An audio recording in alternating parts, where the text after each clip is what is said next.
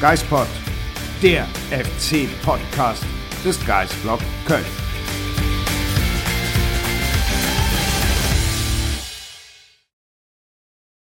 ...2023 ist in den Büchern und damit auch das Jahr für den ersten FC Köln. Und ich glaube, wir sind alle froh, dass dieses Buch jetzt endlich geschlossen ist, oder Marc? Ja, da finde ich den Begriff Buch fast zu schön. Irgendwie für den ersten FC Köln würde sich da sicherlich irgendein anderer Begriff finden, denn 2023 war eher keine schöne Geschichte, eher Nein. ein Horrorfilm. Äh, aber tatsächlich, er ist vorbei und wir können sagen, frohes Neues, ihr Lieben da draußen, äh, frohes Neues für den ersten FC Köln, für euch, für uns es beginnt ein neues Jahr und hoffentlich äh, viel besser, als es aufgehört hat. Absolut. Möge das ja sportlich für den ersten FC Köln deutlich erfolgreicher sein. Wobei sportlich kann man ja sagen, es ist noch nichts verloren, zumindest für diese Saison. Aber ich glaube, die letzten Tage liegen uns alle noch relativ schwer im Magen. Und das dürfte nicht nur an den ganzen Weihnachtsköstlichkeiten liegen, die wir so zu uns genommen haben, vermutlich. Hast du? Ordentlich möglich, zugelangt? Möglich, äh, auch in flüssiger Form, aber das gehört ja dazu. Absolut. Äh, große Streitfrage: äh, Magst du Eierlikör? Nee. Nee, ich auch nee, nicht. nicht. unbedingt. Ganz viele sind ja total heiß dabei. Ich bin da eher raus. Ähm, ich habe mich dann eher auf äh, Wein zum Beispiel, Glühwein, sowas konzentriert. Mhm. Und das irgendwann in rauen Mengen, weil es anders nur noch schwer zu ertragen ich war. Ich wollte gerade sagen, sagen, anders war es ja tatsächlich nicht mehr zu ertragen. Also der 21. Dezember, fast pünktlich zum Fest, äh, der lud ja dann quasi dazu ein sich die, das Blechdach zu verbiegen, oder? Richtig. Äh, hast du es geschafft? Ja. Komm, so ja, unter uns ja. hier. Nein. Nee, natürlich, natürlich nicht. nicht. Aber du hast den Tag des Tag, Ta den Tag des Jahres eigentlich schon mhm. angesprochen, den 21. Dezember. Ähm, das war genau das, was wir irgendwie in den schlimmsten Träumen befürchtet hatten, äh, aber irgendwie doch dachten, nee, so wird es nie kommen. Das malt man sich so mal aus ähm, aber das sind die ganzen Schwarzmaler, das wird nicht passieren. Also das habe ich mir tatsächlich so nicht ausgemalt. Ich hätte mir in meinen schlimmsten Albträumen nicht vorstellen können, dass die Trennung von Steffen Baumgart auf den Tag der bestätigten, äh, des bestätigten FIFA-Urteils fällt mit zwei Transferspenden. Ich hätte das nicht geglaubt. Nee.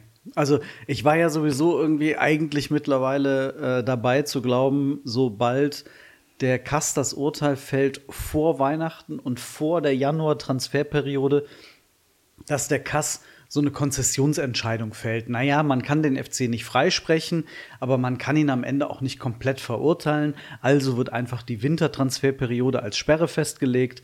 Dann tut das kurzfristig natürlich weh und dann wäre es für den FC nicht witzig gewesen.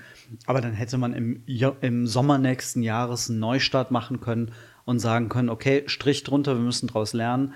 Ähm, aber dass dann alles zusammenfiel, im wahrsten Sinne des Wortes, mhm, ist es alles zusammen, auch, genau, ja, ja. zusammenfiel. In einem großen äh, Berg an Schutt und Asche, muss man schon sagen, äh, Hut ab, das hat noch kein Club in Deutschland so geschafft. Aber Marc, es ist ja vielleicht einfach Tag 1, der 21. Dezember. Und es ist, wie es ist. Glaube ich, oder? Spielst du auf, ein, auf entsprechende Zitate aus der Pressekonferenz? Ja, die Pressekonferenz war tatsächlich, also um das so darzustellen, ich war vor Ort von uns dreien festen Reportern und das war schon eine bemerkenswerte Stunde, muss ich sagen, die da mhm. äh, meine Lebenszeit gekostet hat. Gehen wir vielleicht sogar noch ja. den Schritt zurück. Mittwochabend in der Chronologie, Mittwochabend FC in Berlin. In dem Fall muss man dann sagen Stunde Null. Ja. Ähm, FC verliert bei Union. Wir waren, wir beide waren hier im Büro, haben das Spiel geguckt. Martin Zenger, unser Kollege, war vor Ort äh, in Köpenick. Er ist dann dort geblieben, beziehungsweise nicht mehr zurück nach Köln, weil es war ja dann Feiertage danach. Ähm, ich bin am Donnerstagmorgen ähm, aufgebrochen ins Ausland und ähm, in den schon lange gebuchten Winterurlaub geflogen. Mhm. Ähm, und du warst eigentlich kurz davor auch äh, aufzubrechen zur Familie, ähm, in die Heimat. Genau, ja. Ähm, zur Familie. Also wir waren eigentlich alle so vorbereitet, dass wir sagen, okay, wir schließen dieses Unionsspiel ab. Wir haben unglaublich viel vorbereitet für die gesamte Weihnachtszeit. Ähm, und wir wussten, naja, okay, es könnte dann vielleicht noch mal äh, zu einer gewissen Diskussion kommen. Ähm, das müssten wir vielleicht noch tagesaktuell bearbeiten, mhm. aber so richtig mit so einem Tag haben wir dann ja nicht gerechnet. Auf gar keinen Fall. Wir hatten ja sogar noch vor, mit Schlusspfiff des Unionsspiels einen Kurzpodcast aufzuzeichnen, in dem wir euch frohe Weihnachten wünschen und dann vielleicht noch mal ganz kurz auf das Spiel blicken. Aber wir wussten ja mit dem Schlusspfiff, okay, es wird was passieren. Wir waren auch relativ vorgewarnt, dass das Kassurteil kommen wird. Wir wussten nicht, wie es ausfällt, aber wir wussten, es wird jetzt wahrscheinlich noch kommen. Und es war ja auch klar, dass eine Entscheidung bezüglich Steffen Baumgart getroffen wird. Entweder es kommt zur Trennung, wie es dann war, oder es kommt ein Statement, Steffen Baumgart bleibt Trainer.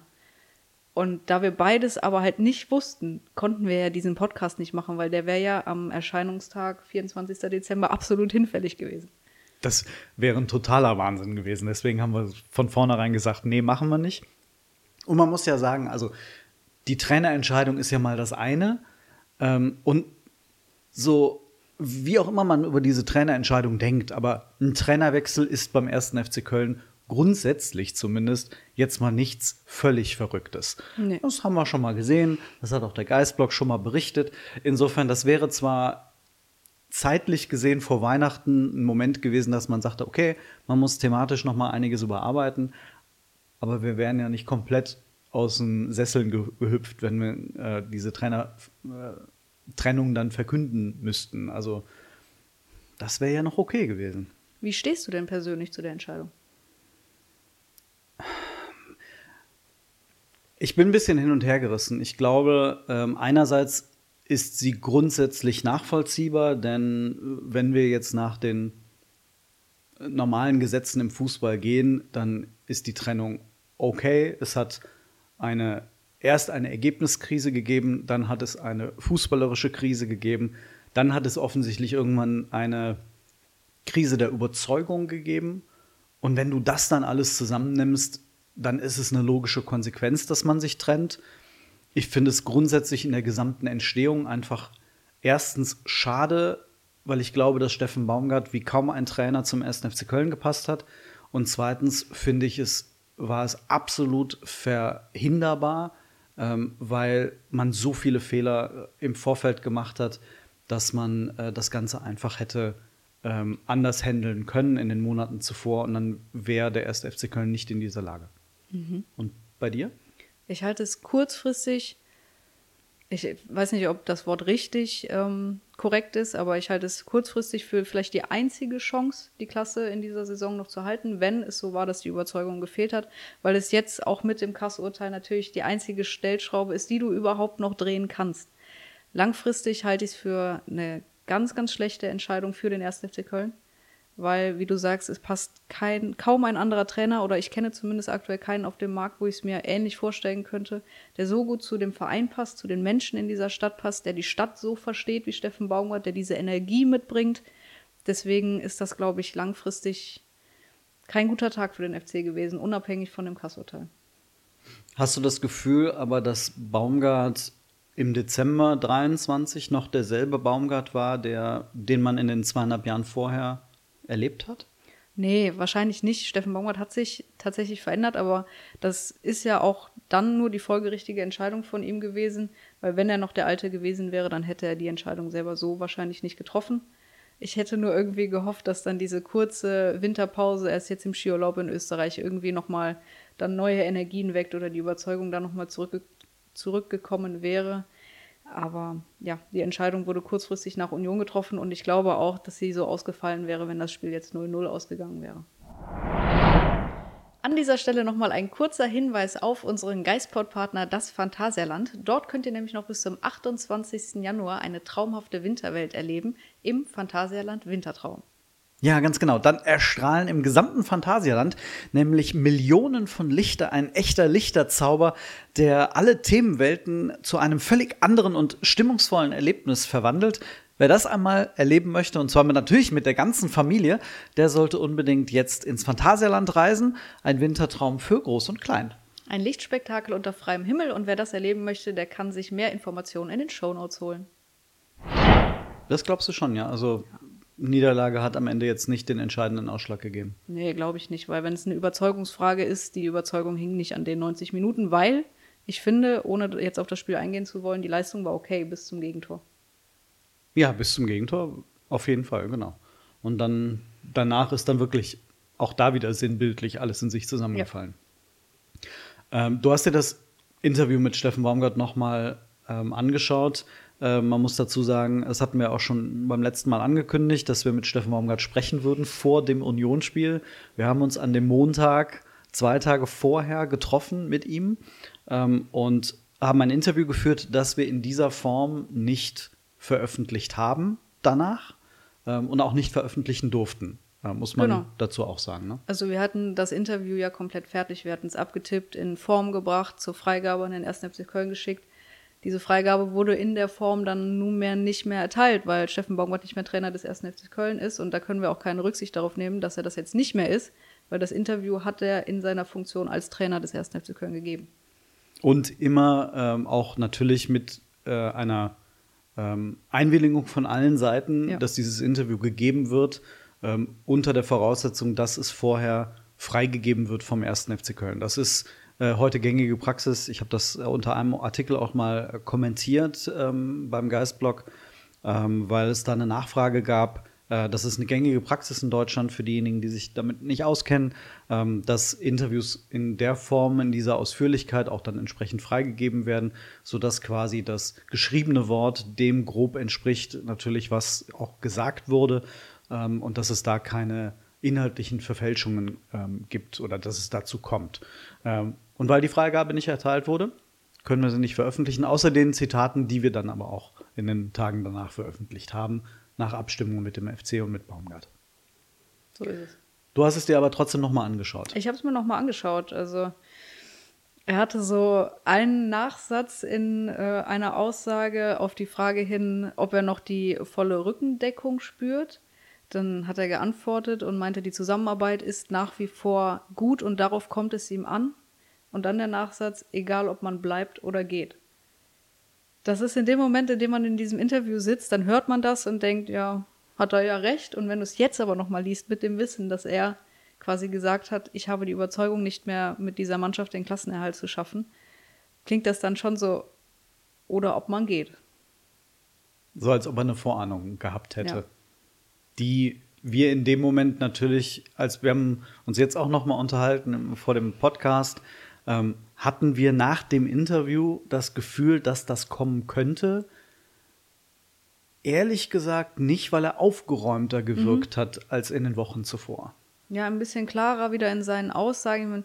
Er verstrickt sich schon bei längeren Antworten immer mal wieder in verschachtelte Sätze, wo man dann da sitzt und fragt, was hat er jetzt gerade eigentlich genau sagen wollen? Aber in den Aussagen, die er getroffen hat, war er sehr klar. Und wir haben über eine Stunde mit ihm gequatscht und hatten danach eigentlich das Gefühl, erstens, er geht davon aus, dass es gegen Union deutlich besser werden würde, was es dann ja auch eigentlich wurde bis zum Gegentor. Mhm. Ähm, und dass er eigentlich schon das Gefühl hatte, dass er am Anfang Januar hierhin zurückkehren ja. möchte. Vor allem natürlich auch äh, mit dem Blick auf potenzielle Kaderveränderungen, die dann zu dem Zeitpunkt ja noch möglich gewesen wären, ähm, dann auch in der Rückrunde anzugreifen. Ja, und wir haben ihm auch ganz klar die Frage gestellt, reicht die Qualität des Kaders für den Klassenerhalt? Und seine Antwort war, vielleicht. Genau, das hat er natürlich, das vielleicht hat er noch ein bisschen schöner ausgeführt, aber ein vielsagendes Wort. Ja, definitiv. Was wiederum dazu führt, dass all das, was im jetzt im Dezember, vor allem an diesem 21. passiert ist, eine lange Folge dessen war, was vorher geschehen ist. Und ich glaube, wir beide haben irgendwann mal zu unterschiedlichen Zeitpunkten aber die Meinung vertreten, wenn der Kader anders aufgestellt worden wäre, wäre der FC nicht in diese Situation geraten. Natürlich nicht. Ja.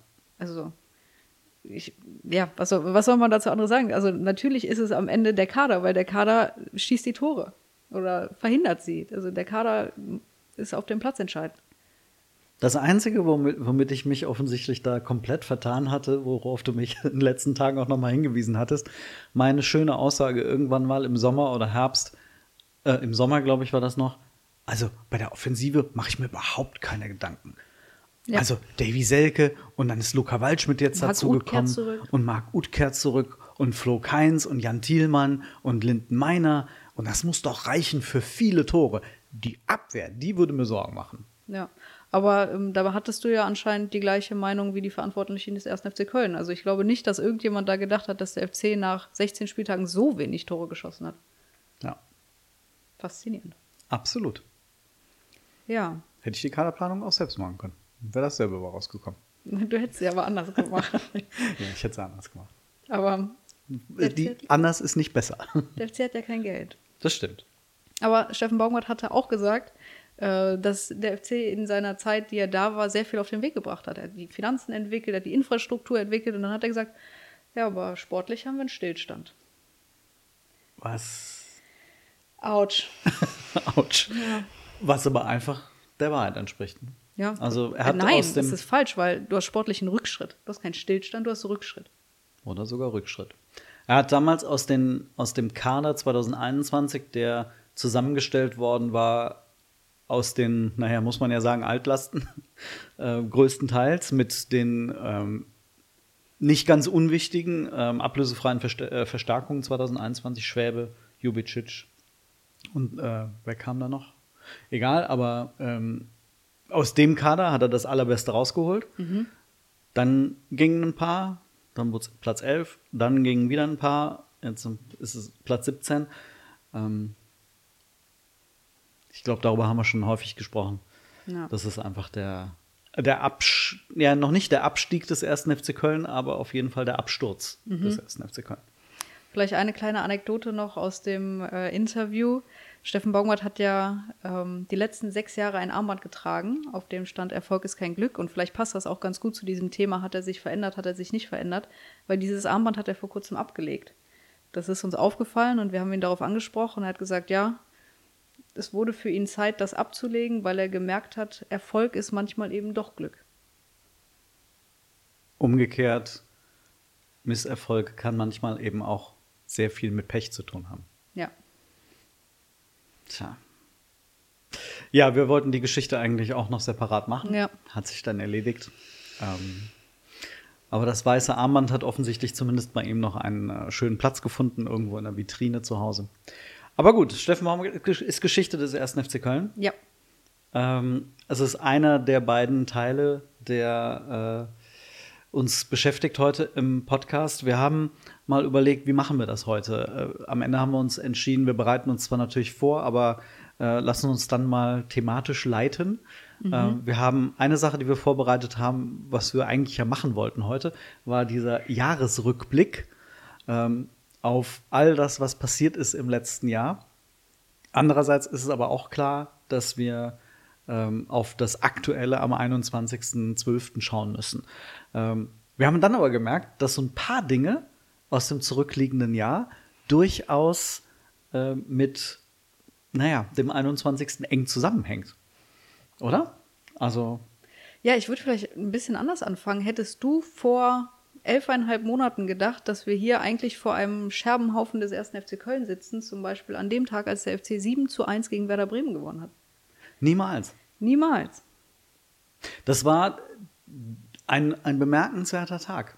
Steffen Tigges hat getroffen. Davy Selke saß das erste Mal auf der Bank. Der gerade verpflichtet worden war, weil der FC es verpasst hatte, einen Nachfolger für Toni Modest zu verpflichten. Und man hatte das Gefühl, okay, Tigges fängt an, Tore zu schießen und Selke ist da. Das größte Problem des FC ist also eigentlich gelöst.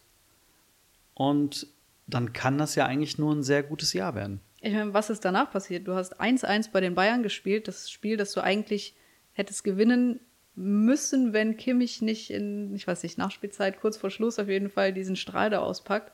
Dann hattest du 0-0 auf Schalke, 0-0 gegen Leipzig und ein 3-0 zu Hause gegen Frankfurt. Also es lief herausragend gut. Ja. War es die ersten fünf Spiele, glaube ich, im neuen Jahr Ja. oder vier Spiele warst du unbe unbesiegt? Das ist der einzige kleine Hinweis, der im Januar aufkam, dass das Jahr etwas anders verlaufen könnte als geplant, war eine Meldung von der Sportbild, bei der wir schon gehört hatten, dass es dazu kommen könnte, aber ähm, die Sportbild hat es dann gemacht unter der Überschrift Millionenklage gegen Köln nämlich weil die Sportbild dann über die Klage von Ljubljana äh, bei der FIFA berichtet hat. Das war am 25. Januar. Und dann haben wir mit Lukas Berg zusammengesessen, der gerade neuer NLZ-Chef geworden war. Und der sagte, ja, wir, wir haben uns natürlich darauf vorbereitet, wir gehen davon aus, dass das Urteil bald kommt, aber wir machen uns eigentlich keine Sorgen. Genau, das Urteil ließ dann tatsächlich noch ein bisschen auf sich warten, obwohl es ja meines Wissens nach am 1. Februar gefällt wurde. Es wurde nur deutlich später zugestellt. Aber ich erinnere mich an diesen Tag der Meldung von der Sportbild ziemlich genau, weil ich habe damals gearbeitet und habe das gesehen und sorry, aber mein Gedanke war, okay, typisch Bild, das wird jetzt irgendwie aufgeblasen, als ob der FC jetzt für zwei Transferperioden gesperrt würde wegen eines Transfers eines 16-Jährigen. Da habe ich mich kurz vertan. ja, Passiert. Oh, und du, ganz ehrlich, am, am 31.01. saß ich mit Lukas Berg im äh, Büro des NLZ-Chefs mhm. und sei mir nicht bös, Lukas, wenn du das hören solltest, aber Lukas Berg hat alles andere als einen Eindruck gemacht, dass er nervös wäre. Also da hat niemand bei einem FC ja. in irgendeiner Form den Eindruck erweckt, als dass man das auch nur ansatzweise ernst nehmen müsse. Äh, naja, vielleicht gibt es eine Geldstrafe, mhm. weil die FIFA da in irgendeiner Form irgendwie der Meinung wäre, dass da vielleicht was nicht 100% richtig gelaufen wäre. Aber Transfersperre, also bei aller Liebe, da war beim FC alles zu spüren, nur nicht das. Ja. Ja, dann haben sie erstmal einen Geburtstag gefeiert. 75 den 75. Jahre. im Rathaus. Ja. Das ist mittlerweile sowas von unwichtig. Ähm, denn im März wurde es dann plötzlich ernst. Dann kam das Kassurteil, aber um vielleicht. Das FIFA-Urteil? Stimmt, das FIFA-Urteil. Danke für die Korrektur. Hm? Kurz noch auf das Sportliche. Ähm, nach dem 3 zu 0 gegen Frankfurt und wir haben alle fröhlich Karneval gefeiert, gab es sechs Spiele ohne Sieg. Ah, stimmt, da gab es die Karnevalskrise. Die Karnevalskrise, unter anderem ein 0 zu 2 zu Hause gegen Bochum und ein 1 zu 6 in Dortmund. Oh ja, richtig. Oha. Das 0 zu 2 gegen Bochum war äh, an meinem Geburtstag, das weiß ich noch, das war richtig toll. Ähm, da war ich zum Glück nicht im Stadion. Ähm, aber dann, es gab, genau in dieser Phase gab es dieses spannende, das spannende Interview, das wir wiederum geführt haben mit Steffen Baumgart, an einem Tag, an dem wir auch mit Stefan Rutenbeck noch zusammengesessen haben. Ah, das war ein langer Tag, ja. Und da war noch das Testspiel, das Mucki-Banach-Spiel. Und das auch noch. Ja. Oh, ich hab das, äh, genau. Ähm, auf jeden Fall haben wir mit Baumgart zusammengesessen, weil es darum ging, wie kommt er aus dieser Krise raus. Mhm. Ähm, und das war der Tag, als er uns quasi schon angekündigt hatte, er stellt jetzt um auf ganz wenige Spieler, denen er vertrauen würde. Und danach lief es dann auch wieder. Ja. Und dann wurde alles wieder besser. Das Problem war, ein paar Tage nach diesem Interview mit Baumgart ähm, kam dann, das war der 29. März, kam der Tag des FIFA-Urteils. Ich habe gerade drüber nachgedacht, dass wir vielleicht keine Baumgart-Interviews mehr führen, führen, sollten. Machen wir jetzt eh nicht, weil ich weiß, auch da hatten wir nach diesem Interview ganz viele tolle Geschichten vorbereitet, weil mhm. Baumgart auch so ein bisschen aus dem Nähkästchen geplaudert hat, welche Vereine denn im Blickpunkt sind für mögliche Neuzugänge und welche Spieler interessant sind. Das konnten wir dann auch alles wieder in die Stimmt. Tonne kloppen. so wie jetzt. So wie jetzt. Ja. Genau. Ja, dann kam der Tag des FIFA-Urteils. Mhm. Das war ein später Nachmittag. Mhm. Ähm, da haben wir hier gesessen. Jetzt waren dachten, kurz vor Feierabend. Kurz vor Feierabend. Jetzt packen wir schon mal zusammen, spielen eine Runde Darts oder sowas. Haben wir dann nicht gemacht. Nee, haben wir dann noch ein bisschen äh, gearbeitet und waren am nächsten Morgen, glaube ich, auch wieder, weiß ich nicht, um sieben hier oder mhm. so. Es war, war schon schön. War toll. Und man merkt dann so im Laufe der Zeit, wie plötzlich viele Dinge zusammenhängen. Also du hast diese, diese Baumgart, das Baumgart-Szenario von äh, erst läuft alles gut, dann läuft alles schlecht, dann kommt er wieder raus, äh, dann spricht er über Transfers, die darf dann nicht. Ähm, wir, werden, wir kommen ja gleich noch so Richtung Sommer, ähm, aber jetzt kommen wir in den April und plötzlich ist klar, erstens, der FC darf aktuell keine Spieler transferieren und ein gewisser Jonas Hector gibt in Hoffenheim sein Karriereende bekannt, was mhm. für den weiteren Verlauf des Jahres ein das extrem stimmt. einschneidender Moment war. Dazu muss man sagen, Jonas Hector hat das natürlich zu einem sehr bewusst gewählten Zeitpunkt gemacht, nämlich dem Sieg in Hoffenheim, womit zumindest in der Theorie klar war, ne, wie sagt man in der Praxis? Theoretisch war es ja noch nicht fix, der Klassenerhalt, aber der Klassenerhalt war fix, sagen wir es. Rechnerisch war er noch nicht durch. So, vielen Dank. Aber eigentlich war das Ding. Genau. Also im Zuge des Klassenerhaltes ähm, hat er dann seinen Rücktritt bekannt gegeben. Auch sehr bemerkenswert auf der Pressekonferenz, wie Steffen Baumgart den ähm, Pressesprecher von der TSG unterbricht. Ja, ich würde da gerne auch noch was sagen. Was kommt jetzt? Mhm. Genau. Ja. Und diese Momente hatten wir häufiger in diesem Jahr. Das stimmt. Was kommt jetzt? Ja. Genau, dann kam Jonas Hector, äh, dann kam ja auch noch Timo Horn, der dann seinen Abschied bekannt gegeben ja. hat. Ähm, und dann gab es ja zumindest eigentlich noch einen ganz guten Mai, muss man sagen, für den FC. Also es gab diesen Riesenzoff mit Leverkusen um die Verlegung des Derbys oh. und dann ah. diesen wirklich herrlichen Sieg dank zweier Selke-Tore, bei dem man sagen muss, ähm, da war alles gut. Und Hector und mhm. Horn haben sich vor der, mhm. vor der äh, Tribüne der, der Fans verabschiedet. Auch Baumgart ist hinterher noch äh, im, im, äh, im Bad der Menge untergegangen. Es war einfach, alle waren glückselig an diesem es Tag. Es war so, wirklich, ich habe diesen Derby-Sieg gefeiert. Das oh, war das schön. Und wenn du mich noch fragen solltest in diesem Podcast, was war dein Highlight des Jahres? Das Spiel. Dieser Tag. Dieser Tag. Ja. Das war schön. Und es wurde dann ja eigentlich auch wirklich noch ganz gut. Zwar, also dann gab es den Freitag oder Donnerstag, bin ich mir jetzt nicht mal sicher, vor dem letzten Spieltag, an einem, an einem 27. Mai gegen die Bayern, kam plötzlich tatsächlich noch das erste Urteil des Kass, nämlich die vorübergehende Aufhebung der Transfersperre. Mhm. Und dann dachtest du, ey, okay, der FC ist wieder im Spiel. Da ist, da ist alles möglich jetzt plötzlich. Alles möglich. Es ist wieder alles möglich. Der FC kann jetzt den gesamten Sommer nutzen und sich wirklich selbst auf das absolute Worst-Case-Szenario perfekt vorbereiten. Du hast, du hast Juni, Juli, August, drei Monate, kannst du Vollgas geben auf dem Transfermarkt und kannst diese Mannschaft umbauen, kannst Baumgart auch perspektivisch den Kader der Zukunft bauen. Dann kam die schöne Verabschiedung von Hector und Horn. Ich, ich wollte gerade fragen, ich tue jetzt mal so, als wäre ich die letzten sechs Monate nicht dabei gewesen. Ist es etwa nicht so gekommen? Ach Sonja, das braucht mehr als ein Podcast, um dir das zu erklären. Ich möchte noch zur Vollständigkeit halber beitragen, da können wir das auch ganz schnell abhaken, dass der FC nach dem 1 zu 6 in Dortmund noch neun Spiele hatte, davon vier gewonnen hat, unter anderem ein schönes 5 zu 2 gegen die Hertha, das hat mir gut gefallen. Nur zwei Niederlagen, eine davon am letzten Spieltag gegen die Bayern, wo es dann auch zu diesen emotionalen Szenen nach dem Spiel gekommen ist mit Horn und Hector. Ja, ich, ich glaube, dieses Tor von Musiala war wirklich einfach nur, das war so ein Dämpfer, den wirklich an dem Tag niemand gebraucht hätte. Nee. Ich glaube, alle hätten sich für Dortmund gefreut für die Meisterschaft, alle hätten sich für die Bayern gefreut, dass sie Vizemeister werden. äh, ähm, alle hätten sich für Sally Oetschan gefreut, dass er mit Dortmund deutscher Meister geworden wäre. Du für Modest hätte nicht niemand für Toni gefreut. Modest gefreut. Ähm, und alle hätten noch viel mehr Horn, naja, was viel mehr, aber hätten noch mal mehr Horn und Hector zugejubelt. Insofern, ähm, es wäre der perfekte Abschluss gewesen. So war es einfach ein Moment, dass man sagte, okay, jetzt geht man aber trotzdem irgendwie mit, mit, mit viel Herz aus der Saison. Genau, mit viel Liebe im Bauch. Dann kam der Juni. Hm. Und dann kam erstmal eine große Interviewrunde mit Christian Keller. Bei der war ich nicht dabei, muss ich zugeben. Da war ich anderweitig beschäftigt. Aber da hat sich Christian Keller sehr ausführlich zu diesen gesamten Themen geäußert. Ähm, wir hatten ja auch dann sehr ausführlich auch darüber berichtet, ähm, inklusive, dass das Ganze dann, ähm, ich glaube, mit einem zweiteiligen Interview bei uns dann mhm. auch zu lesen war.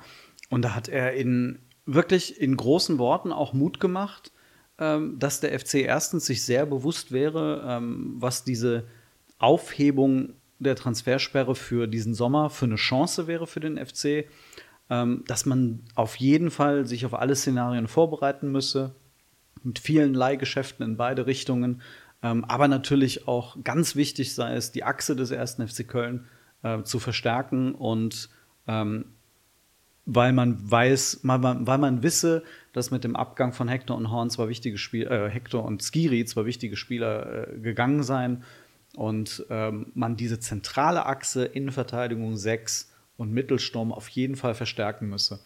Und äh, da auf jeden Fall auch Spieler dabei sein, deren Namen man nicht googeln müsse.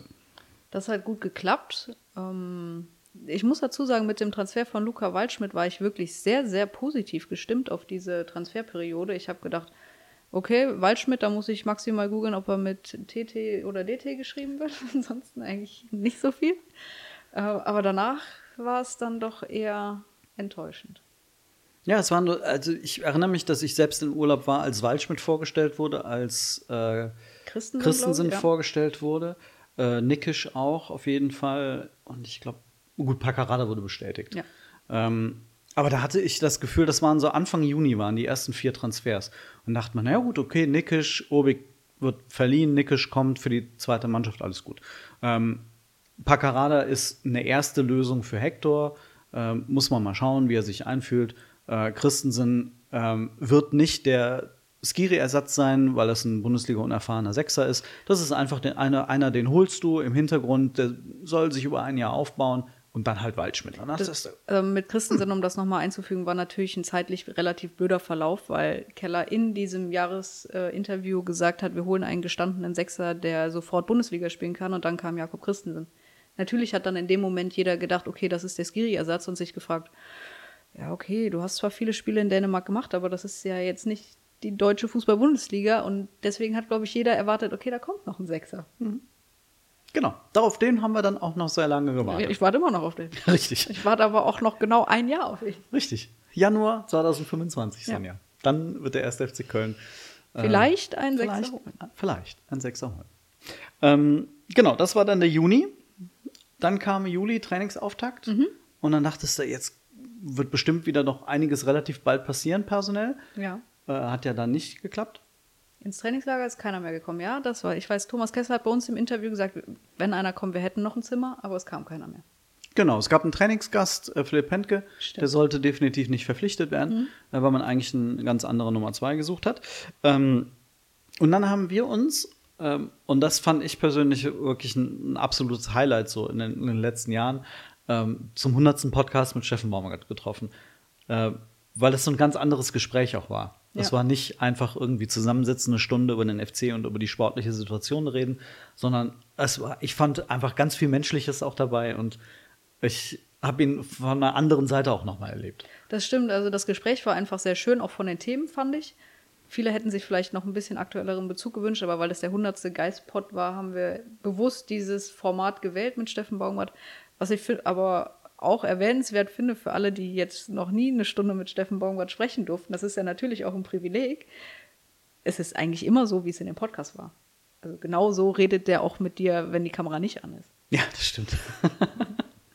Von daher, also ich muss auch sagen, jetzt vor allen anderen, ich weiß nicht, welche Folge das hier heute ist, 120 Könnte hinkommen, ja? ähm, Podcast, war ich eigentlich in der Regel nicht so nervös, vielleicht bei den ersten, aber in dem Moment, wenn du weißt, du sprichst jetzt mit Steffen Bockbart und die Kamera ist auf dich gerichtet, das war schon eine neue Erfahrung. Ja. Da waren wir beide ein kleines bisschen nervöser als sonst. Ich meine, wir haben heute auch fünf Minuten gebraucht, um diesen Podcast anständig anzumoderieren. Aber ähm, mit Baumgart war es 60 Minuten lang eine gewisse Anspannung, ähm, um alles sauber hinzubekommen. Wenn wir uns hier mal verquatschen, ist es halt so. Ja. Lassen wir es halt drin. So.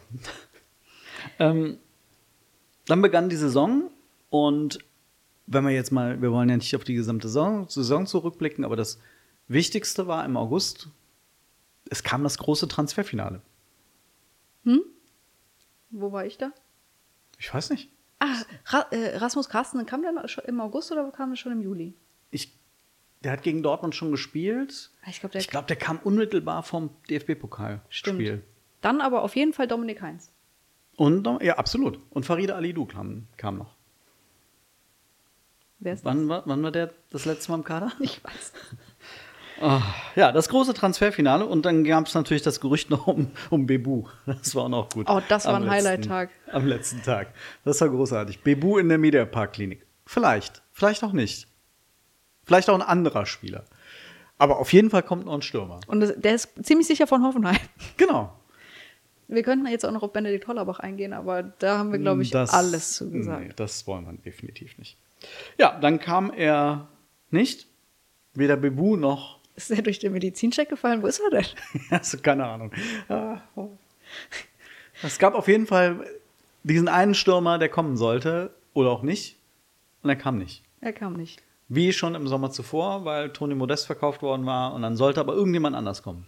Auch das war mal wieder eine bemerkenswerte Pressekonferenz an dem Tag. Ja, stimmt. Christian Keller auf der Spieltagspressekonferenz am 1. September.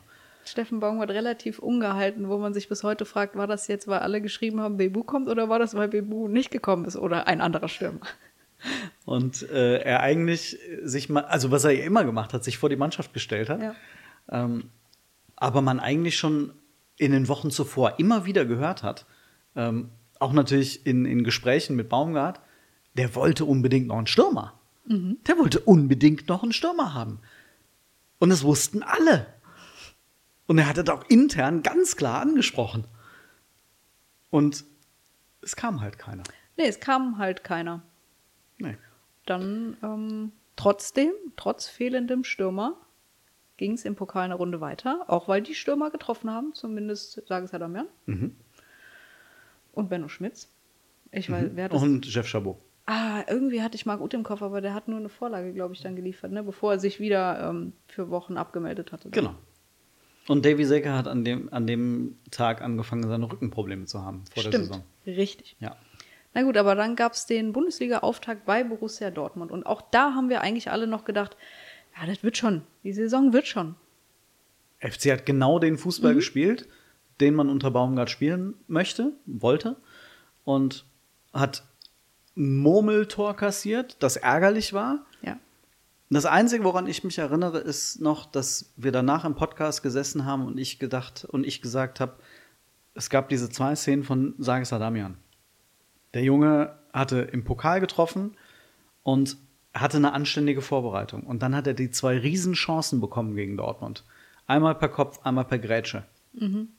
Und hat sie beide nicht gemacht. Und ich gesagt habe, nicht, dass das jetzt so eine Szene wird, zu der wir in ein paar Monaten sagen, äh, es war wie Cordoba mit Osako zusammen in Stuttgart am zweiten oder dritten Spieltag, damals in der Saison 17, 18. Wenn Cordoba am zweiten oder dritten Spieltag das Tor gemacht hätte, ähm, anstatt alleine vom Torwart den Ball ins Seiten ins Tor auszupassen. Ja. Ähm, ja. Ähm, jetzt sind wir ein halbes Jahr später und haben das Gefühl, es war wahrscheinlich ganz genau eine solche Szene. Denn Sagi Sadamian ist seitdem ja praktisch abgemeldet. Ja, also muss man jetzt schauen, ob er im Winter bleibt, ob er bleiben muss aufgrund der Transfersperre, ob er eine neue Chance sieht, selber unter dem neuen Trainer bekommen, wird er sie in jedem Fall, denke ich, wenn er bleibt. Ja. Wir werden sehen. Absolut. Hängt, glaube ich, alles am neuen Trainer, äh, der dann kommen wird. Vielleicht an der Stelle ein kleiner Einwurf. Ähm, wir nehmen diesen Podcast heute, auch wenn wir euch schon zum neuen Jahr gratuliert haben, wir nehmen diesen Podcast heute Zeit, aus Zeitgründen am 29. Dezember auf, mittags. Wir gehen davon aus, äh, dass der FC innerhalb der nächsten Tage irgendwann mal einen neuen Trainer präsentieren wird. Wir haben natürlich keine Ahnung wann. Ähm, aktuell werden wir keinen neuen Trainer hier diskutieren können, weil es noch keinen gibt. Äh, Sollte es aber einen solchen ähm, gegeben haben jetzt in der Zwischenzeit, wird es genau hier an dieser Stelle eine kleine Einfügung geben. Und zwar werden Sonne und ich dann, sobald dieser neue Trainer verkündet ist, per Zoom eine kleine Konferenz abhalten und diesen Trainer diskutieren und das natürlich in diesen Geistbot einbauen. Ähm, wir werden mal schauen, ob das dazu kommt. Ihr werdet es auf jeden Fall merken und zwar genau jetzt. Ich wüsste So. jetzt schon gerne, ob Zukunft Sonja und Zukunftsmark hier gewesen sind. Absolut, absolut. Naja, mal gucken. Vielleicht lief der Podcast auch einfach nur weiter und Vielleicht. hatte zwei Sekunden Pause. Ja, gut, dann äh, kam der September ohne neuen Stürmer, ohne gestandenen Sechser und ohne Punkte erstmal. Aber mit einer Kassverhandlung. Beziehungsweise, nein, man musste eigentlich vorher sagen, mit dem Versuch einer Einigung. Dem Versuch einer Einigung. Auf der Pressekonferenz vor wenigen Tagen haben wir erfahren, es gab anscheinend diese Einigung, nur die Verantwortlichen von Jubiliana haben dann entschieden, doch nicht zu unterschreiben. Ja, 500.000 fix, 250.000 äh, variabel. Äh, das Ganze wurde schriftlich ausgehandelt. Jubiana legt es jetzt aus als Erpressungsversuch des FC oder Bestechungsversuch, wie auch immer. Anstiftung zur Falschaussage. Anstiftung zur Falschaussage. Ähm, und der FC sagt, äh, wir haben uns mündlich mit Handschlag darauf geeinigt, ähm, was eine außergerichtliche Einigung ja dann immer ist. Und man einigt sich dann auch eine, auf eine gemeinsame Sprachregelung. Das ist auch normal. Ja. Aber dazu kam es nicht. Nee, es gab die Verhandlungen in Lausanne, zwei Tage. Wir wussten danach eigentlich nichts. Nee, wir Außer, waren genauso ähm, schlau wie vorher. Wir haben gute Argumente ausgetauscht und wir sind zuversichtlich, dass das äh, Gericht zu unseren Gunsten entscheiden wird. Bedummt. Ich glaube, so zuversichtlich waren die auch nicht, ganz ehrlich. Also die wussten ganz genau, dass das scheiße lief. Also, Sag ich jetzt mit, der, mit dem Wissen von heute. Es, wenn das so wäre, wenn die wirklich das Gefühl hatten, dass sie den Fall verloren haben, dann frage ich mich bis heute, warum sie zumindest nicht mindestens einen oder gar zwei ähm, vertragslose Spieler zumindest noch unter Vertrag genommen haben. Das ist richtig, da habe ich die letzten Tage auch häufiger drüber nachgedacht, aber wenn ich jetzt an die Spieler denke, die in den letzten Wochen, Monaten vertragslos auf dem Markt waren, zum Beispiel Gila Bogi, der nach Mainz gegangen ist, der hat da ja auch, der ist nur verletzt, der spielt da nicht wirklich. Also so richtig sehe ich eigentlich niemanden, der da jetzt geholfen hätte. Ne, ist immer die Frage, glaube ich, ähm, hätte man dann quasi jemanden geholt, der sofort helfen sollte oder dieser quasi Vorgriff auf die Winterpause. Dass man sagt, hey, du kommst hier hin, du musst nicht sofort helfen, wir bauen dich in einer ganz normalen, in Anführungsstrichen, Vorbereitung, bauen wir dich jetzt zwei Monate lang auf und dann bist du irgendwann November, Dezember irgendwann mal verfügbar. Ja. ja. Hat, müssen wir nicht drüber reden, Nee. ist nicht so gekommen. Nee. Das Einzige, was es gegeben hat, und da bin ich halt wirklich gespannt, ob das nur der Vorgeschmack war auf das, was dann ähm, jetzt vielleicht noch kommen könnte, war die Mitgliederversammlung. Hm, da war ich im Urlaub, das war schön. Du hast, du hast die Zeit wirklich genossen, glaube ich, ne? Ja. Das war wirklich toll. Ja, wir haben gearbeitet. Vier Niederlagen Ähm, verpasst, Kassverhandlung verpasst, Mitgliederversammlung verpasst. Ich Ja. hatte so ein gutes Timing. Sonja kam wieder und fragte, ist was passiert? So. Ähm, genau. Die Mitgliederversammlung war im Grunde, ich glaube, sie war wirklich nur ein Vorgeschmack auf das, was der Vorstand jetzt, was den Vorstand jetzt erwartet. Ähm, Wieso? Weil zunächst einmal die Mitgliederversammlung ein Hinweis war, dass die Mitglieder offensichtlich nicht ganz so zufrieden sind mit der Arbeit des Vorstands. Ich kann mir schwerlich vorstellen, dass die jetzt happy sind. Du warst bei dieser Pressekonferenz am 21.12. Wie war denn dein Eindruck von Werner Wolf? Ähm, also ich nehme daraus mit, dass ich nehme als Mitglied, dass ich bin, das gebe ich hier zu. Ich Mit? auch, genau. Zwei, mit- zwei FC-Mitglieder sitzen. Von daher können wir ja auch aus Mitgliedersicht äh, sprechen. Nehme mit, der FC ist auf einem guten Weg und hat ein vernünftiges Fundament. Und es ist jetzt halt, wie es ist. Okay. Und wir haben einen Präsident, der sich alle zwei Wochen mit der Um Geschäftsführung intime Kenntnisse zu erlangen, ja. aus den. da sind schon ein bisschen Lachen dabei. aus den Gesprächen mit der Geschäftsführung intime Kenntnisse zu erlangen, dass die Geschäftsführung super arbeitet. Muss man ja sagen. Ja. Also ich rede jetzt wirklich mal aus Mitgliedersicht und ich denke, dass ich da vielen Mitgliedern aus dem Herzen spreche. Was hätte es den drei Verantwortlichen, die am 21. Dezember auf dem Podium gesessen haben, getan, wenn sie als Eingangsstatement gesagt hätten, vielleicht sind wir als Person gar nicht mal schuldig, weil Christian Keller war zu diesem Zeitpunkt noch nicht beim FC. Aber im Namen des ersten FC Köln entschuldigen wir uns für diese Situation, die jetzt entstanden ist und die den ganzen Mitgliedern und Fans jetzt diese Sorgen bereitet. Ich hätte es eine, einen Moment der Größe gefunden. Der Demut, der Verantwortung. Aber es ist ein absurdes Urteil gefällt worden und der FC wurde völlig zu Unrecht bestraft. Man hat praktisch keine Fehler gemacht, man hat super Argumente und tolle Beweise vorgelegt.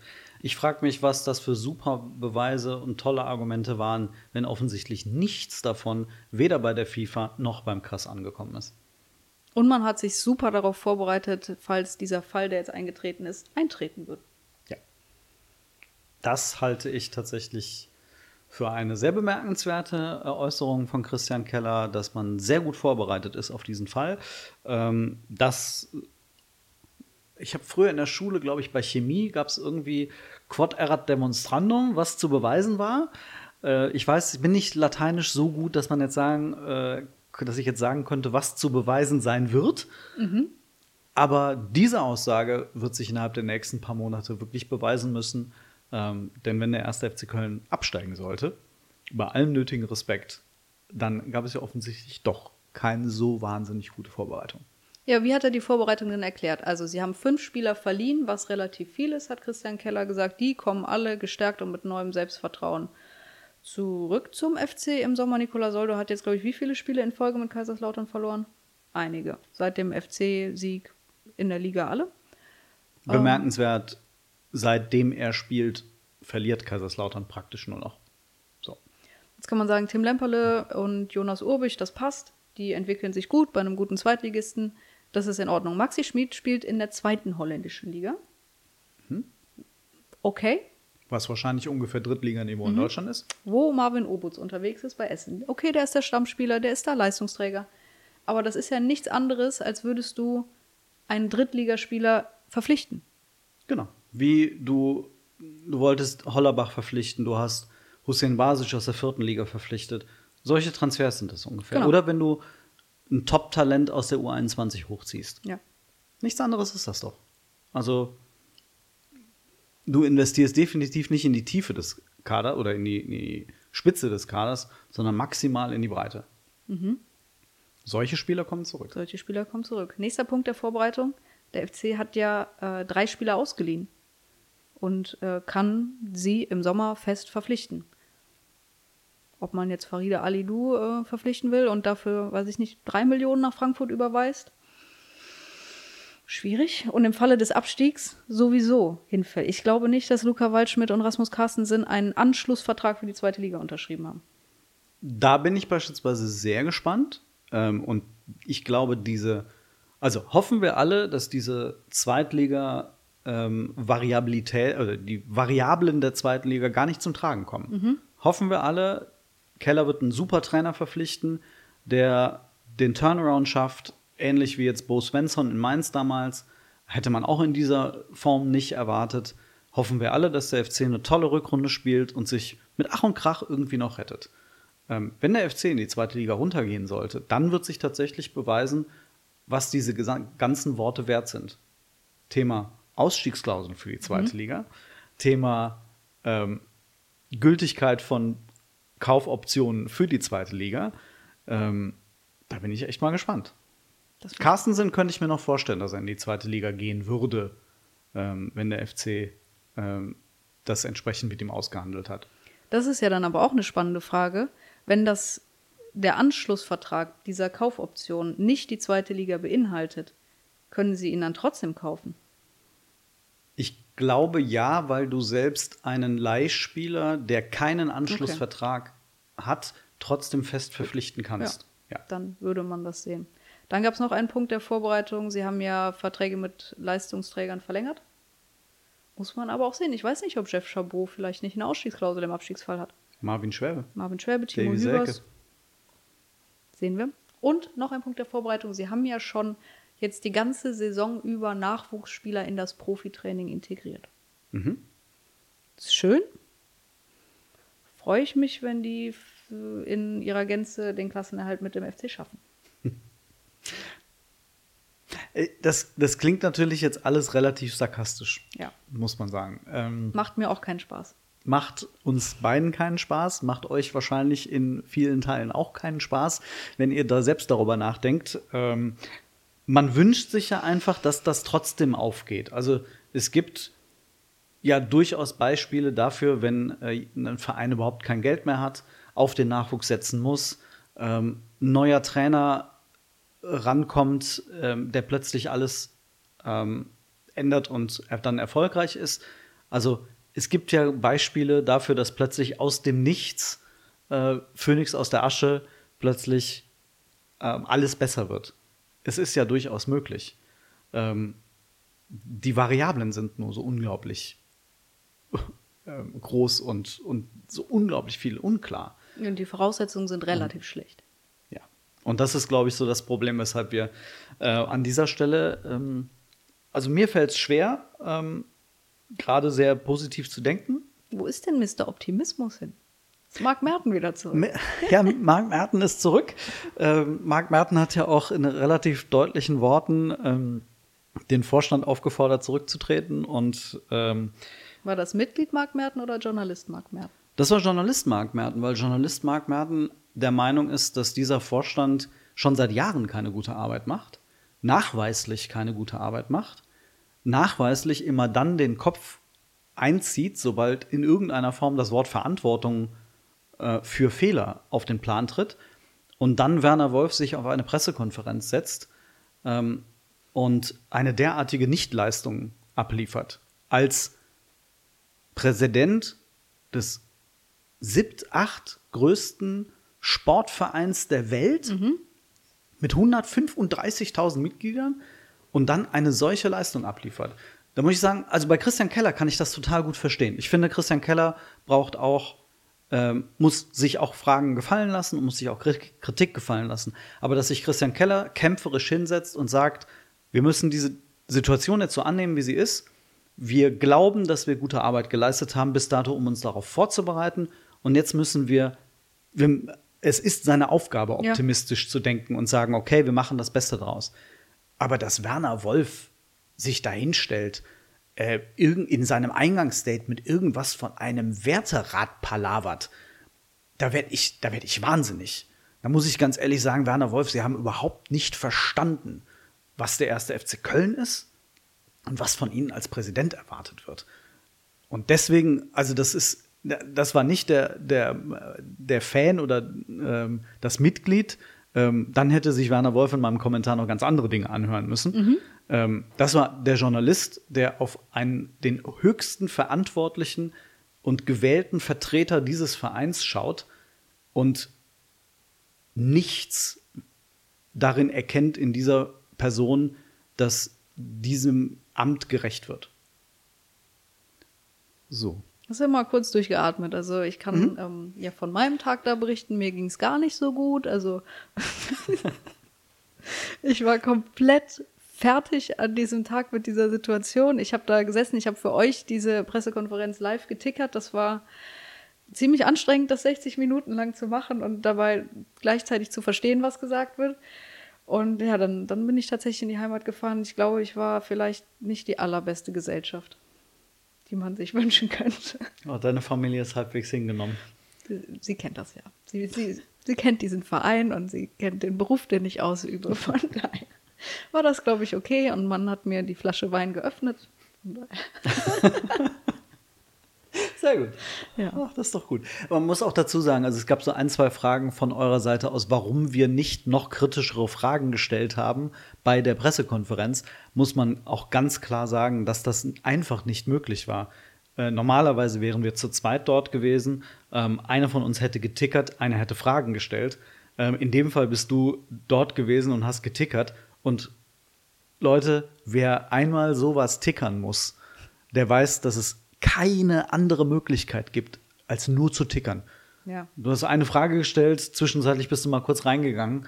Ähm, aber 100 Pro, ich meine, ich habe das Ding ähm, an einem etwas instabilen ähm, Hotspot äh, verfolgt und ähm, habe zum Glück alles mitbekommen, außer natürlich die Fragen, weil das Mikro ausgefallen ist. Aber ähm, es war zumindest, also ich Respekt, dass du das so abgerissen hast, weil an so einem Tag ähm, kann man dann nicht noch irgendwie 15 ähm, tiefgehende und ähm, harte Fragen stellen. Ähm, also Leute, in dem Fall, wir haben die Fragen deswegen nicht gestellt, weil es personell einfach nicht möglich war. Korrekt. Was ein Tag. Ja, es wurde, nö, ja. Also, Ich, sag- ich sag das jedes Jahr, wirklich ungelogen. Ich bin seit, beim Geistblog seit 2016. Richtig? Ich glaube schon. Und in jedem Jahr sage ich, okay, jetzt habe ich eigentlich alles erlebt, was man in diesem Job erleben kann. Also Einzug in die Europa League, direkter Abstieg, zweite Liga, Trainerentlassung auf dem ersten Tabellenplatz kurz vor Ende. Präsident hat hingeschmissen, alles, Relegation. Und dann denke ich, hey, jetzt hast du ja aber wirklich mal alles erlebt. Corona. Corona, Geisterspiele, äh, Conference League Playoffs in Tschechisch Färber. Abbruch des Conference League Spiels wegen Nebels und verschieben auf den nächsten Mittag. Und Nizza. Und, Und Nizza. und dann denke ich, okay, also das reicht jetzt für ein ganzes Berufsleben als Sportjournalistin. Und dann kommt der 21. Dezember, oder da kommt erstmal das Kassurteil. Ja, es gibt immer wieder was Neues und ich bin mir sicher, 2024 wird wieder auch wieder außergewöhnliche Momente bereithalten. Ich freue mich schon. Bist du sicher? Vielleicht, ja, Ja? ich freue mich. Vielleicht korrigiere ich das, wenn der neue Trainer da ist, je nachdem, wer es wird. Gibt es jemanden, den du dir nicht wünschen würdest? Oder wollen wir eher sagen, Nein, gibt das- es nein, jemanden, das- den du dir wünschen würdest? Ich, also, wen ich mir nicht wünsche, das möchte ich jetzt hier nicht sagen, weil nachher wird das und dann wäre das sehr, sehr unangenehm. Kein guter Start in die Zusammenarbeit. Ja, doch. Ähm, also von allen Namen, die durch die Foren und Medien irgendwo geistern, würde mein Herz am ehesten für Stefan Kunz schlagen. Ist in ja dem Wissen, dass das unrealistisch ist. Genau, wahrscheinlich nicht wird. Ja. Ja. Bei dir so? Ähm, Was macht Peter Stöger gerade? Hm. Ja, der wird's ja nicht. Ja. Hm. Nee, will ich auch, glaube ich, nicht. Ähm, eine Sache sei noch, noch erwähnt ähm, zum Thema Vorstand. Äh, einfach nur, weil ich gerade vorhin in, in Schwung war. Ähm, es gibt ja jetzt diese Einladung zum Mitgliederstammtisch. Und äh, da wurde dann erwähnt, dass äh, in dieser Einladung, dass ja einige Fragen noch offen seien ähm, und dass einige Themen doch sehr verkürzt in der Öffentlichkeit diskutiert würden und dass deswegen jetzt also dieser Mitgliederstammtisch wirklich nötig würde. Ähm, und es klang in der Einladung so ein bisschen, ähm, dass die, als ob die Medien wieder mal die bösen Medien ähm, alles so verkürzt darstellen würden. Und deswegen müsste jetzt also der Vorstand wirklich mal für Transparenz sorgen. Und da muss ich an der Stelle dann auch mal ganz kurz zumindest zusammenfassen, worum es auch in den letzten Monaten ging.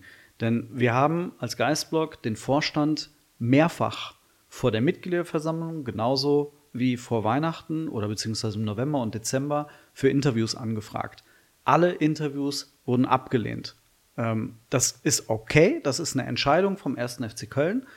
Aber wenn der Vorstand nur in vorgefertigten Fragen und Antworten auf der Mitgliederversammlung kommuniziert und ansonsten nur ein Mitglieder-Newsletter rausgibt und sich ansonsten keinen Fragen stellt und nichts zum Thema Kass über Monate lang sagen möchte, dann muss er sich nicht wundern, wenn gewisse Informationen einfach entweder nur aus dritter Hand kommen, ähm, nämlich über diejenigen, die vielleicht ein bisschen gesprächiger sind ähm, und vielleicht es nicht so gut mit dem FC meinen, ähm, oder wenn die Informationen einfach unvollständig sind. Dann soll der erste FC Köln seinen Arsch hochkriegen ähm, und für Transparenz sorgen, aber sich nicht nach einer Pressekonferenz beschweren, indirekt, dass man ja jetzt noch mal für Transparenz sorgen müsse, weil es nur mit äh, teilweisen Informationen diskutiert würde. Also das fand ich ein bisschen dick, muss ich sagen. Ähm, dann hätte Werner Wolf einfach mal zu einem halbstündigen Monolog anhalt, äh, ähm, ansetzen müssen, ähm, um einfach mal zu erklären, was passiert ist. Ja. Haben sie halt leider nicht getan. Hatten die Chance, haben die Chance versaut, auf gut Deutsch. Darf man denn äh, zu diesem Mitgliederstammtisch ähm, kommen und wirklich Fragen stellen oder werden die Fragen vorher gesammelt und die, die einem gefallen, werden vorgelesen? Ich habe keine Ahnung, wie das abgeht. Ähm, ich möch, ich habe mich angemeldet als Mitglied, der ich bin, äh, dass ich bin, und ähm, ich hoffe, dass ich äh, vor Ort sein darf. Es würde mich nicht wundern, wenn du aus Kapazitätsgründen nicht kommen dürftest. Ah, das, ähm, davon gehe ich fest aus. Deswegen habe ich, weil es in der Nachricht stand, äh, bitte meldet euch frühzeitig an, wegen ähm, aus Kapazitätsgründen. Deswegen habe ich mich, sobald ich die E-Mail bekommen habe, ähm, ganz schnell angemeldet. Ich bin sehr gespannt. Ich bin auch gespannt. Hast du dich angemeldet? Noch nicht. Sonja, auf Entschuldigung. geht's. Ich- Dann äh, gehe ich jetzt mal ans E-Mail-Postfach. Sehr gut. Ähm, wollen wir uns mit Blick auf 2024 noch mit ein, zwei Wünschen beschäftigen? Einfach, was, was du dir wünschst für das nächste Jahr? Das neue Jahr? Für den 1. FC Köln, oder? Natürlich. Den Klassenerhalt steht ganz, ganz oben. Und ein Trainer, der es schafft, nochmal aus dieser Lethargie, in der wir uns alle jetzt gerade befinden, äh, Begeisterung zu entfachen. Ich würde mir wünschen, eine Vertragsverlängerung von Justin Deal, auch wenn das vollkommen unrealistisch ist. Lustig, heute vor zwölf Monaten hast du dir eine Vertragsverlängerung mit Jonas Hector gewünscht. Ja. Ich bin mir ziemlich sicher, dass das in dem letzten Rückblick war. ja, hat ja funktioniert. Ja, vielleicht klappt es Ähm, nicht. Und ich, ich würde mir wirklich wünschen, und das hat auch wieder was, glaube ich, mit dem heutigen Podcast zu tun, aber auch mit den zurückliegenden. Ähm, ich würde mir wieder wirklich ernsthafte Gründe wünschen, optimistisch sein zu dürfen. Ich bin, ich möchte gerne optimistisch sein. Ich möchte gerne positive Themen rund um den ersten FC Köln diskutieren. Und ähm, der FC macht es einfach nicht leicht. Und uns wird manchmal vorgeworfen als Medien, dass wir diejenigen sind, die Unruhe in den mhm. Verein reinbringen würden. Und all das hat er jetzt gezeigt, das kann der FC halt sehr gut selbst. Und ja, das stimmt. Und ich finde auch diesen Vorwurf immer sehr ungerecht, weil ich habe überhaupt gar keinen Prozent Freude daran, über Negatives zu berichten. Das macht die Arbeit sehr anstrengend. Es macht keinen Spaß und man geht mit keinem guten Gefühl nach Hause. Aber der 1. FC Köln lässt uns keine andere Wahl. Und mein, unser Herz schlägt für den ersten FC Köln. Also, das ist der Grund, warum wir das hier machen. Ja. Also, wir haben den Geistblock aufgebaut, weil uns dieser Club so am Herzen liegt. Und wir fiebern jede Minute mit. Und wir diskutieren über gefühlt nichts lieber als über den ersten FC Köln. Aber wir machen das am liebsten auf eine positive Art und Weise. Wenn es halt geht. Mhm. Aber wenn nicht, dann sind wir in der Pflicht, das anzusprechen. Ja. Und deswegen, also mein Wunsch wäre einfach, dass wir über viel Positives berichten können in 2024. Ob Deal oder nicht, völlig egal. Aber egal was, einfach über viele positive Dinge in 24 und in einem Jahr hier sitzen und sagen, es war tatsächlich alles halb so schlimm. Ja, das wäre cool. Jetzt kann es wieder losgehen mit einem seriösen, guten ähm, Kaderplanungs, äh, keine Ahnung, mit Transfers, die Spaß machen, die einem wieder eine Zukunft aufzeigen für diesen Club. Und vielleicht hat dieses Jahr 24 dann dazu beigetragen, dass wir in einem Jahr hier sehr positiv sitzen. Ja, und gerne fangen wir am 13. Januar mit einem Heimsieg an. Das wäre auch mal wieder schön. Oh, unbedingt. Es muss ja nicht ein 7-1 sein. Nee, ein 2-1 wäre auch okay. Ja. Eine Sache müssen wir, oder können wir auf jeden Fall aber noch verkünden für die Zukunft des Geistpots, Sonja. Ja, verkünde du es doch gerne.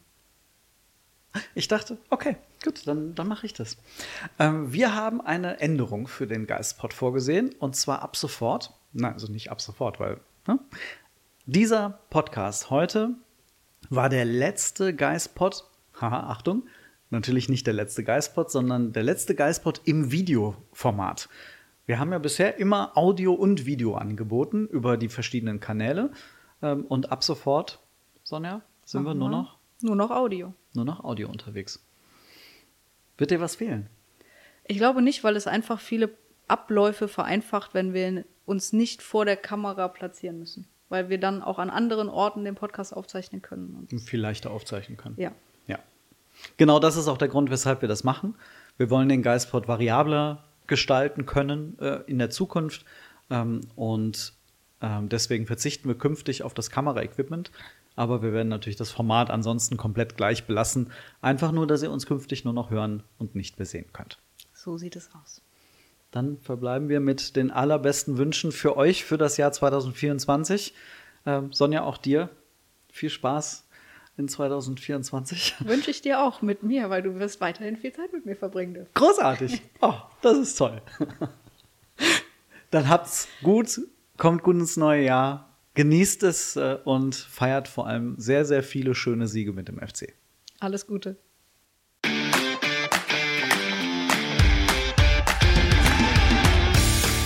Geispod, der FC-Podcast des Geistblog Köln.